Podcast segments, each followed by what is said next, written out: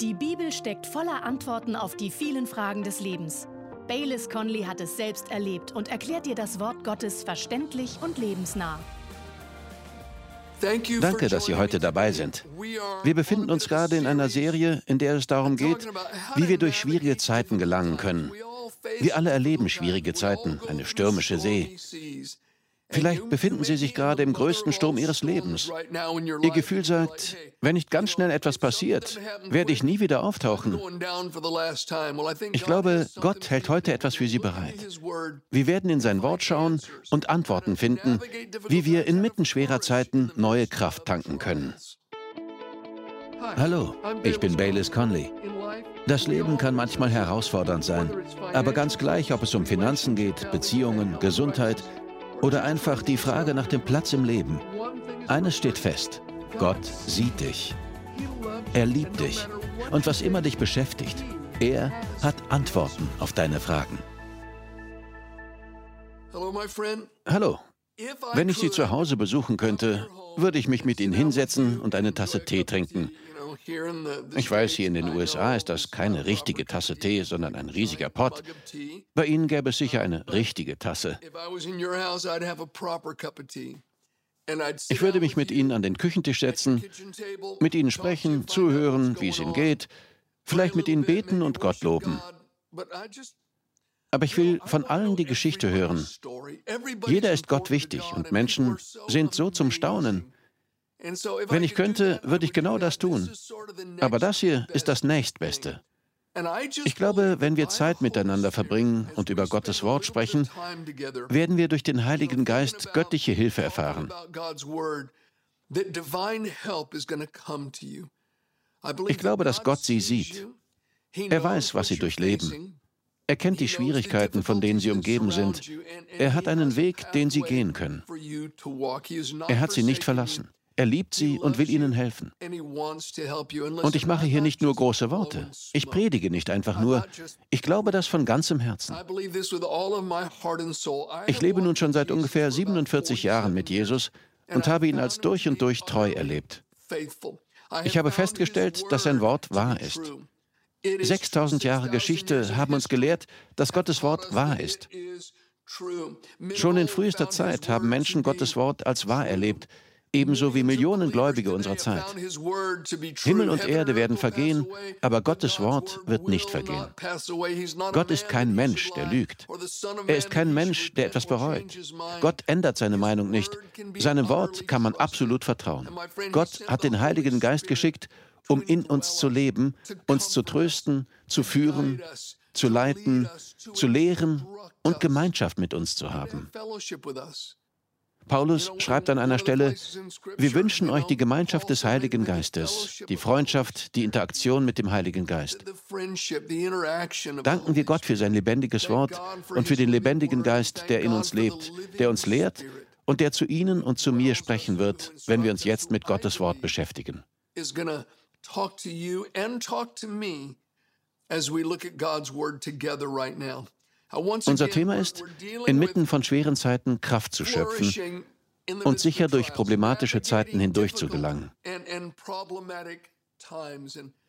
Ich möchte dazu verschiedene Gedanken weitergeben.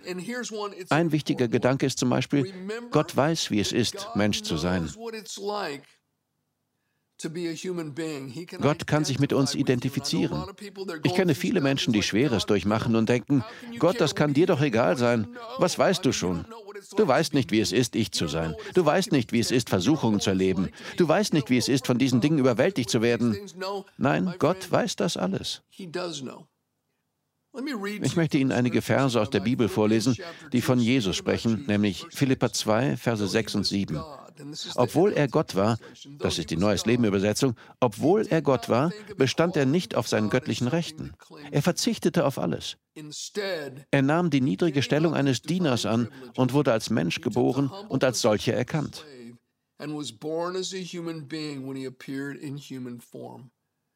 Jesus gab etwas auf. Er verzichtete auf seine göttlichen Rechte.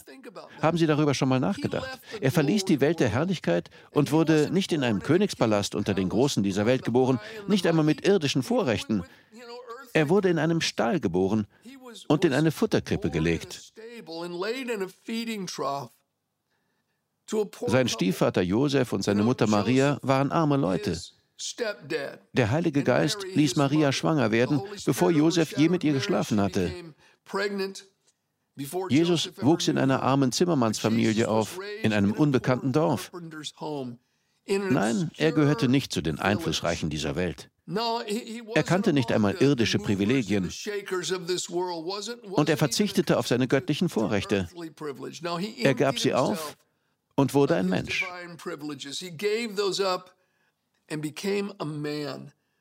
Die Bibel sagt in Johannes 1, Vers 14, er, der das Wort ist, wurde Mensch und lebte unter uns. Damit ist Jesus gemeint. Das Wort wurde Mensch und lebte unter uns. Jesus versteht uns sehr wohl. Er weiß, wie es ist zu leiden. Er weiß, wie es ist, müde zu sein. Er weiß persönlich, wie es ist, Verrat, Demütigung, verlassen werden und Wut zu erleiden. Er weiß, wie es ist, schlecht gemacht und verleumdet und fälschlich beschuldigt und am Ende grausam umgebracht zu werden.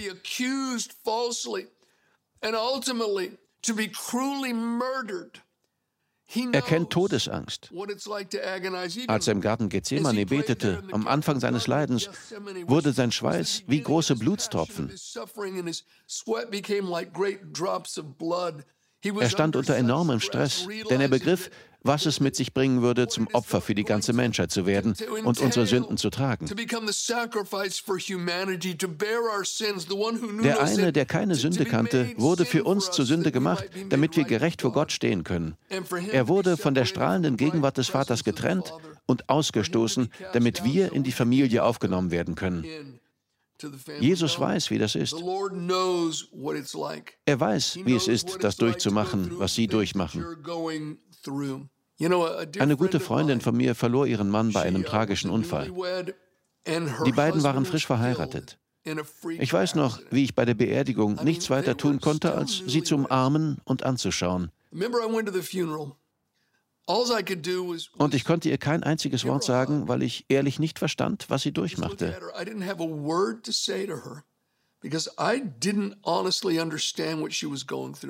Ich sah, wie andere auf sie zukamen und sagten, wir wissen, was du jetzt durchmachst. Das tut uns so leid. Nein, das wussten sie eben nicht. Und die Witwe wusste das ganz genau. Die anderen hatten keine Ahnung, wie es ist, als jung verheiratete Frau den Ehemann bei einem tragischen Unfall zu verlieren.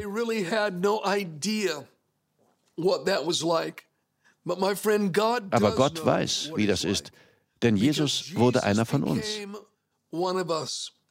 Er versteht Leiden. Er versteht Probleme.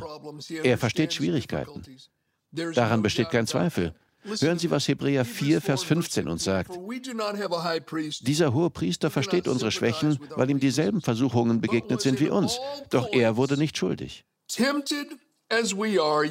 Er wurde in allen Punkten genauso versucht wie wir, doch ohne zu sündigen. Deshalb kann er mit uns und unseren Schwächen mitfühlen. Er kennt die Ängste, die uns innerlich packen und die Depressionen, die uns überkommen. Er kennt das. Er fühlt mit ihnen und ihren Schwächen mit. Er weiß, was sie durchleben. Liebe Freunde, Gott hat Erbarmen mit ihnen. Er hat die Gnade, ihnen in ihrer Not zu helfen. Und wenn sie gerade Not erleben, dann strecken sie noch jetzt, während ich rede, ihr Herz nach Gott aus.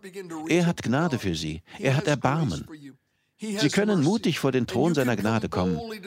Er ist kein unnahbarer, distanzierter, gefühlloser Gott, der gelegentlich mit kalten, emotionslosen Augen einen Blick auf die Welt wirft.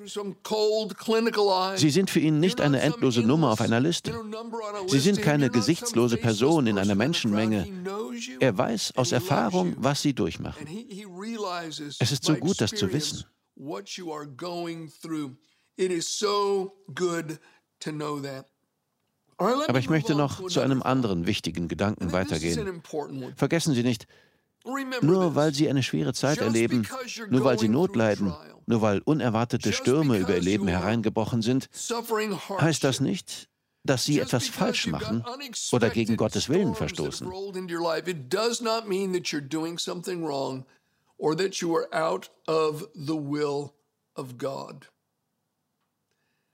Gott bestraft sie nicht. Daniel wurde in die Löwengrube geworfen, weil er zu Gott gebetet hatte. Apostel Paulus und Silas wurden geschlagen und ins Gefängnis geworfen, weil sie einer Vision folgten, die Gott Paulus gegeben hatte. Petrus brachte einen Mann Heilung und wurde dafür ins Gefängnis geworfen. Ich möchte Ihnen etwas vorlesen, das Sie vielleicht kennen. Es ist aus 2. Mose. Gott hatte Mose zum Pharao geschickt. Zuvor war die Sache mit dem brennenden Busch passiert und mit dem Stab, der in eine Schlange verwandelt wurde. Mose und Aaron traten also mutig vor den Pharao und sagten, Gott befiehlt dir, lasst mein Volk ziehen. Und der Pharao reagierte folgendermaßen, als Mose Gott gehorchte, 2. Mose 5, Verse 17 bis 23. Doch der Pharao entgegnete ihnen, Ihr seid einfach nur faul. Deshalb sagt ihr, lasst uns ziehen, damit wir dem Herrn Opfer bringen können. Geht und macht euch wieder an die Arbeit. Ihr bekommt kein Stroh, aber ihr müsst trotzdem genauso viele Ziegel herstellen wie früher. Da merkten die israelitischen Vorarbeiter, wie ausweglos ihre Lage war. Sie mussten weiterhin die gleiche Anzahl Ziegel abliefern. Als sie den Palast des Pharaos verließen, trafen sie Mose und Aaron, die draußen auf sie warteten. Das ist eine Delegation der Anführer der Israeliten, die gekommen waren, nachdem Mose dem Pharao seine Ankündigung überbracht hatte. Sie gingen hinaus und trafen auf Aaron und Mose. Der Herr soll euch dafür strafen, dass ihr uns beim Pharao und seinem Hofstaat in Verruf gebracht habt, beklagten sie sich. Ihr habt ihnen einen Grund geliefert, uns zu töten. Da wandte Mose sich an den Herrn. Warum tust du deinem Volk so etwas an, Herr? Fragte er. Warum hast du mich hierher gesandt?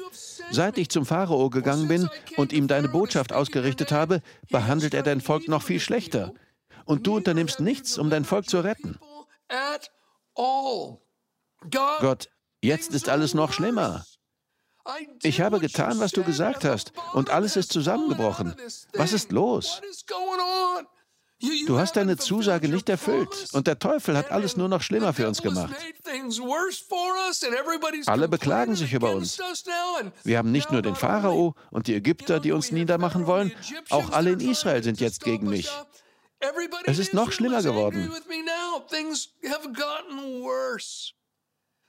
Ja, manchmal wird es noch schlimmer, wenn man Gott gehorcht.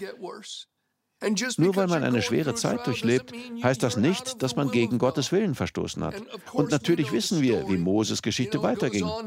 Gott sagte, ich werde dir zeigen, was ich mit dem Pharao machen werde, und ich werde euch mit starker Hand herausbringen. Und das tat Gott auch. Die Plagen kamen über Ägypten, und schließlich gab der Pharao nach, und das Volk Israel zog mit Silber und Gold beladen aus. Es heißt, unter ihren Stämmen war nicht eine einzige schwache oder gebrechliche Person.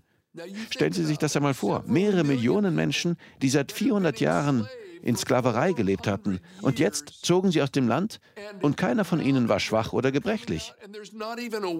Ich sage Ihnen, als sie das Passalam aßen, muss die größte Massenheilung der Menschheitsgeschichte stattgefunden haben. Gott brachte sie mit Reichtum aus Ägypten und sie machten sich auf den Weg ins verheißene Land.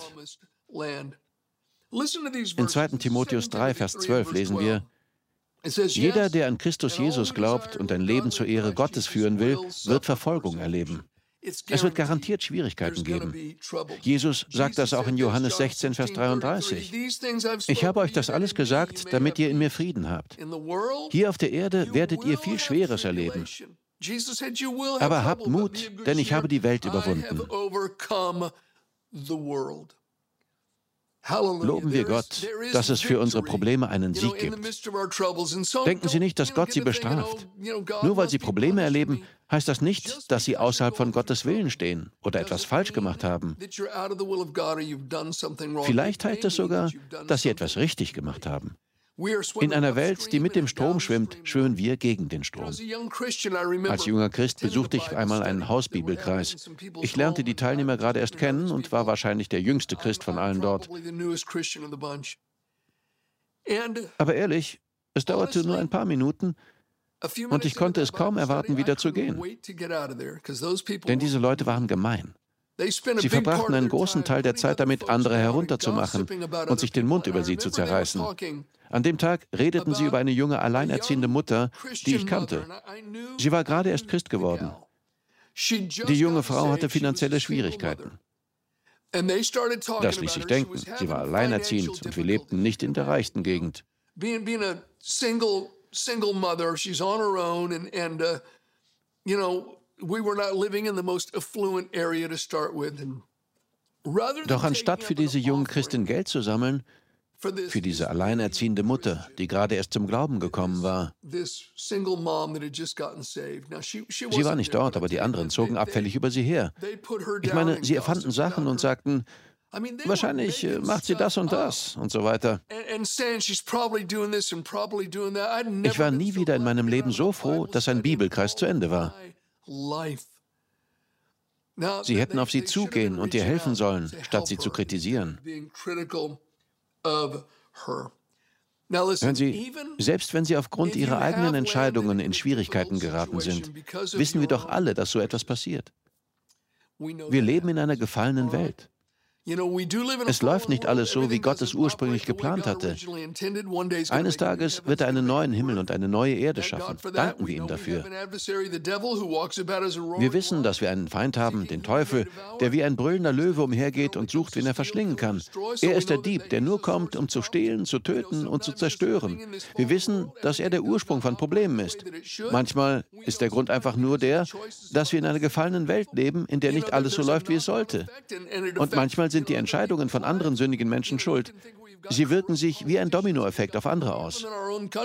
Es gibt korrupte Politiker und wir haben genügend davon in unserem eigenen Land. Das wirkt sich auf alle möglichen anderen Menschen aus. Es beeinflusst die Wirtschaft negativ. All das passiert und auch wir treffen manchmal sündige Entscheidungen, die uns unmittelbar in Schwierigkeiten bringen. Vielleicht beschreibt das ja Ihre momentane Situation. Sie sagen, okay, Bellis, ich verstehe, was du sagst. Nur weil ich eine schwere Zeit durchlebe, heißt das nicht, dass ich etwas falsch gemacht habe. Aber hör mal, ich habe etwas falsch gemacht. Ich habe betrogen. Ich war untreu. Ich habe immer wieder die gleiche Dummheit gemacht. Ich habe meine Probleme verdient. Vielleicht haben Sie tatsächlich Ihre Probleme selbst verursacht. Nehmen wir einmal an, das ist der Fall. Trotzdem sollen Sie wissen, dass Gott Sie liebt. Und Sie können Buße tun. Buße bedeutet eine innerliche Haltungsänderung, die zu einem äußerlichen Richtungswechsel führt. Kehren Sie einfach um. Sagen Sie, Gott, es tut mir leid. Ich bin schuldig und es tut mir leid. Reinige mich von meiner Sünde. Ich bekenne sie dir. Zeige mir, was ich tun soll. Gott wird Ihnen einen Schritt zeigen, den Sie gehen sollen. Und er wird ihnen helfen, wenn sie wirklich von Herzen Buße tun. Auch dann, wenn sie mit ihrem Fehler großes Unheil angerichtet haben. Gott ist reich an Erbarmen für alle, die sich an ihn wenden. And he will help you if you will repent and if you will turn to him. Now let me ich möchte kurz noch zu einem anderen Gedanken kommen. In schwierigen, mühsamen Zeiten ist es wichtig, dass wir unsere geistlichen Ressourcen auffrischen.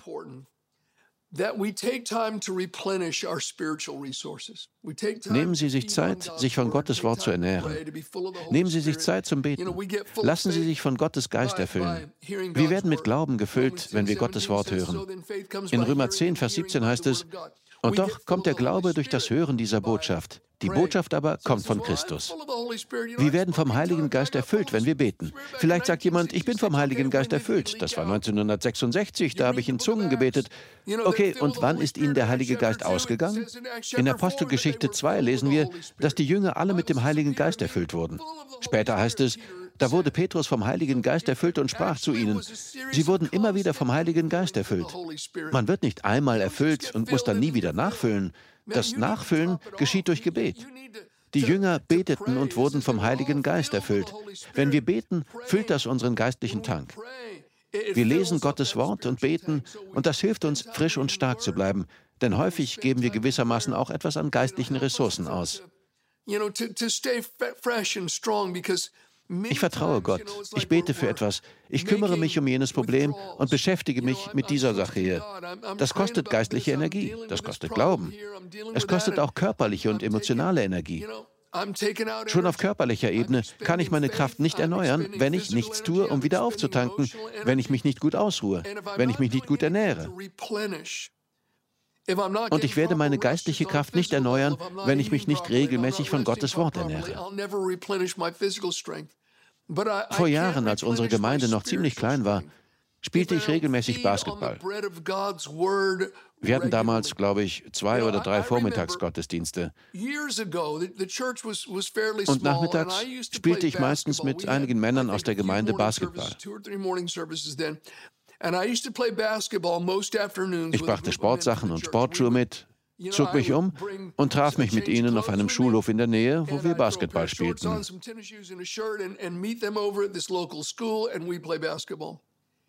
Einmal hatte ich den ganzen Vormittag gepredigt und war ein bisschen müde, aber das war ich gewöhnt. Wir trafen uns bei der Schule und begannen zu spielen. Ich verausgabte mich ziemlich. Ich bin einigermaßen ehrgeizig und kann einfach keine halben Sachen machen. Aber plötzlich, nach etwa 20 Minuten, wurde mir schwindelig und ich sah buchstäblich kleine schwarze Punkte vor meinen Augen. Ich dachte, Mensch, ich muss mich hinsetzen. Schließlich nahm ich mich zusammen und überlegte, was ist denn los? Und da dämmerte es mir, Vielleicht ist das für Sie schwer zu verstehen, aber ich hatte ganz vergessen, dass ich gefastet hatte. Es war mein dritter Fastentag. Ich hatte seit drei Tagen nichts gegessen. Ehrlich, das war mir völlig weggerutscht. Ich hatte vergessen, dass ich nichts gegessen hatte. Und dann verpulverte ich hier meine ganze körperliche Energie. Ich hatte an dem Vormittag ja schon gepredigt. Und wer meint, Predigen kostet keine Energie, der hat noch nie gepredigt. Nach dem Predigen fühle ich mich meistens wie ein ausgewrungener Abwaschlappen. Ich hatte also mit ganzer Energie gepredigt und dann hatte ich mit ganzer Energie Basketball gespielt. Und jetzt brauchte ich etwas zu essen.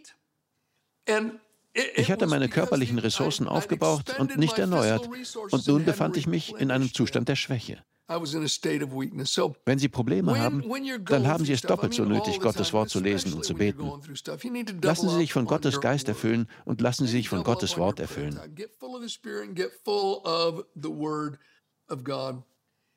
Nur noch ein letzter Gedanke. Erinnern Sie sich in schweren Zeiten daran, dass das nicht die Endstation ist. Die Probleme sind nicht ihr Hauptwohnsitz, sondern eine Durchreisestation.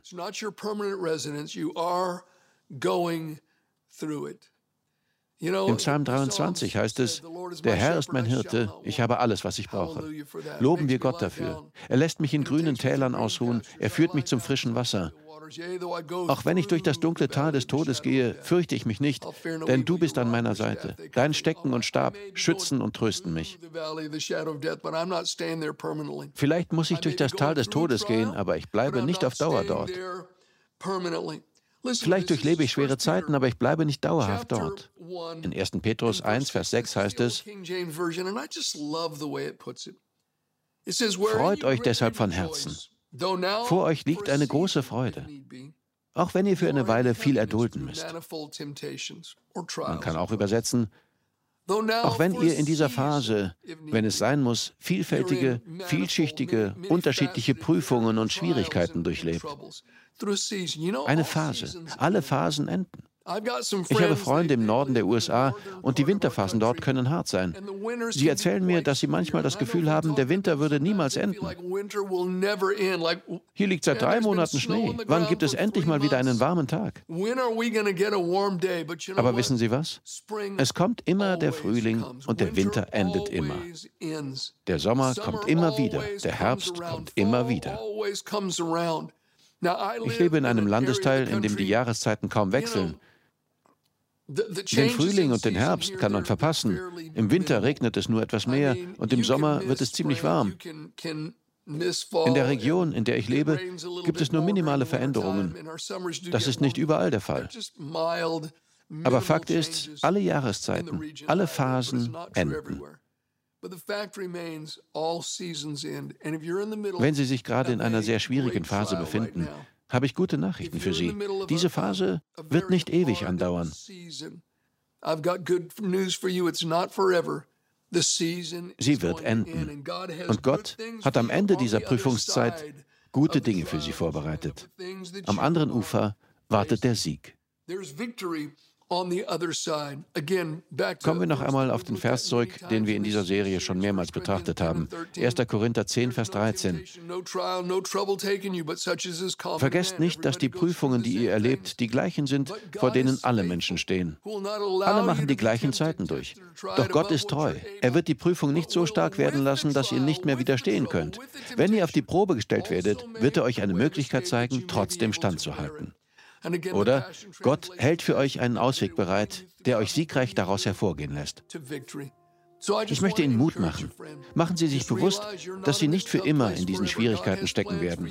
Gott hat Pläne für Sie. Vertrauen Sie ihm. Er wird Sie führen. Und ich bete, dass Sie im Namen Jesu und durch den Heiligen Geist Kraft für Ihren inneren Menschen erhalten.